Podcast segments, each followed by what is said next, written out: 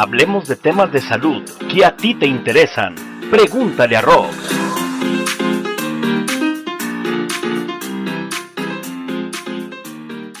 ¿Qué tal? ¿Cómo le va? Muchas gracias por estar en este podcast. Eh, pregúntale a Rox, sobre todo siempre buscando eh, privilegiar la información de salud.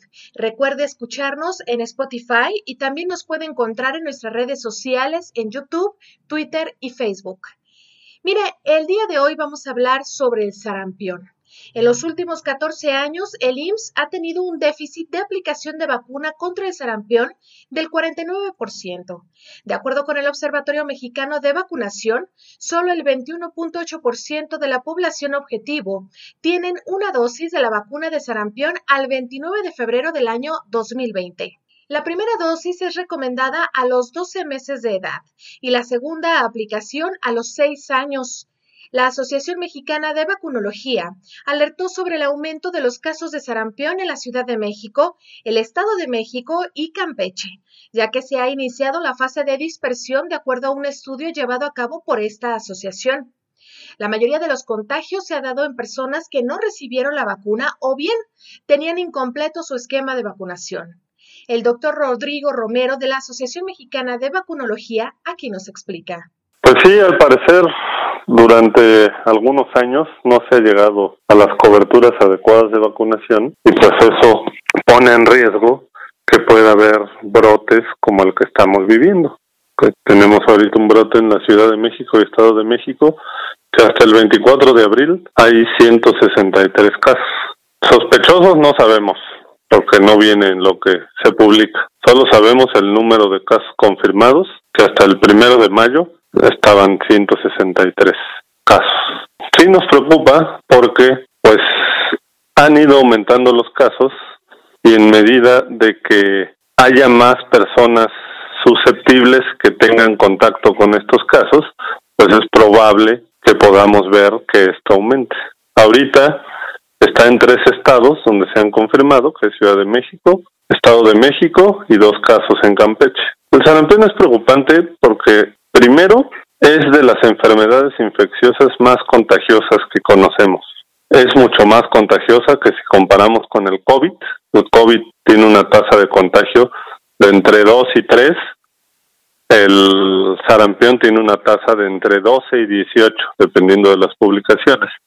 Esto quiere decir que es mucho mayor, entonces es muy fácil que alguien se pueda contagiar de sarampión cuando no está vacunado y tiene contacto con algún enfermo de sarampión. Entonces, en primera, porque es muy contagioso. Y en segunda, porque algunos casos, la mayoría son, pues les salen las ronchas, tienen fiebre y tienen otras molestias, pero se quita pero algunos casos se pueden complicar con problemas como neumonía, problemas más graves como del sistema nervioso central, otitis o hasta llevar a fallecimientos, como sucedió ya en México, el último brote de sarampión que hubo fue en el 89-90 y bueno, hubo varias defunciones por, por esta enfermedad. Pues el problema es que estamos viendo casos porque hay gente no protegida, o sea, que no se aplicó el esquema de vacunación. Este patógeno es de los más virulentos, mientras que por COVID una persona puede enfermar hasta tres personas más. Un solo infectado de sarampión puede contagiar hasta 18 personas. Según la Organización Mundial de la Salud, el virus puede estar presente en el aire o sobre superficies infectadas y sigue siendo activo y contagioso durante periodos de hasta dos horas y puede ser transmitido por un individuo infectado desde cuatro días antes hasta cuatro días después de la aparición de las ronchas o exantemas. El sarampión puede ser grave. Los niños menores de 5 años y los adultos mayores de 20 tienen más probabilidades de sufrir complicaciones, las cuales pueden desencadenar en infecciones de oído y diarrea. Pero las complicaciones graves incluyen neumonía y encefalitis, es decir, una inflamación del cerebro. La Asociación Mexicana de Vacunología puntualizó que la vacuna contra el sarampión debe ser aplicada a hombres y mujeres a partir del primer año de edad y a partir de ahí volver a aplicar la segunda dosis a los seis años. El doctor Rodrigo Romero de la asociación agrega. la vacuna protege contra la enfermedad específica contra la que se vacuna. En este caso estamos hablando de sarampión. Y la vacuna viene en la triple viral que trae sarampión, rubiola y paperas o parotiditis. Entonces esa vacuna protege contra tres enfermedades infecciosas. siguen sus esquemas de vacunación y los cumplen. Porque así como lo estamos viendo con sarampión, si disminuimos las coberturas de otras vacunas como tosferina, difteria, tétanos, influenza, y bueno, muchas otras más, vamos a empezar a ver casos de enfermedades prevenibles por vacunación que ya no veíamos. Y el ejemplo es el sarampión. Esperamos que con las medidas que hay ahorita de aislamiento social y cuarentena también ayuden a que no se contagien más personas de sarampión. Pues el problema es que estamos viendo casos porque hay gente no protegida, o sea, que no se aplicó el esquema de vacunación.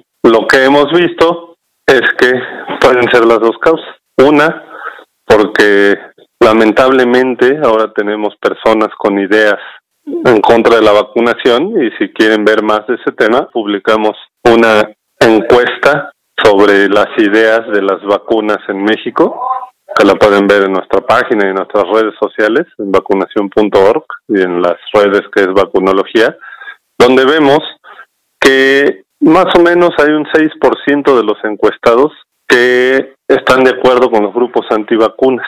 Y bueno, y van a haber otros datos, ¿no? Que hay gente que no se vacuna y demás. Esa es una opción, que por decisión propia alguien no se vacune. Y entonces no se vacune él o no vacune a sus hijos. Y entonces esas personas no vacunadas están susceptibles. Y la otra es que no haya la vacuna y entonces no se puedan vacunar. Yo creo que en este momento estamos viviendo ambas. El sarampión afecta principalmente a la población infantil. El 50% de los casos registrados en México, el paciente no supera los 14 años. Según datos de la Secretaría de Salud, este brote de sarampión en nuestro país surgió en el reclusorio norte, donde una visita familiar importó la enfermedad de Estados Unidos.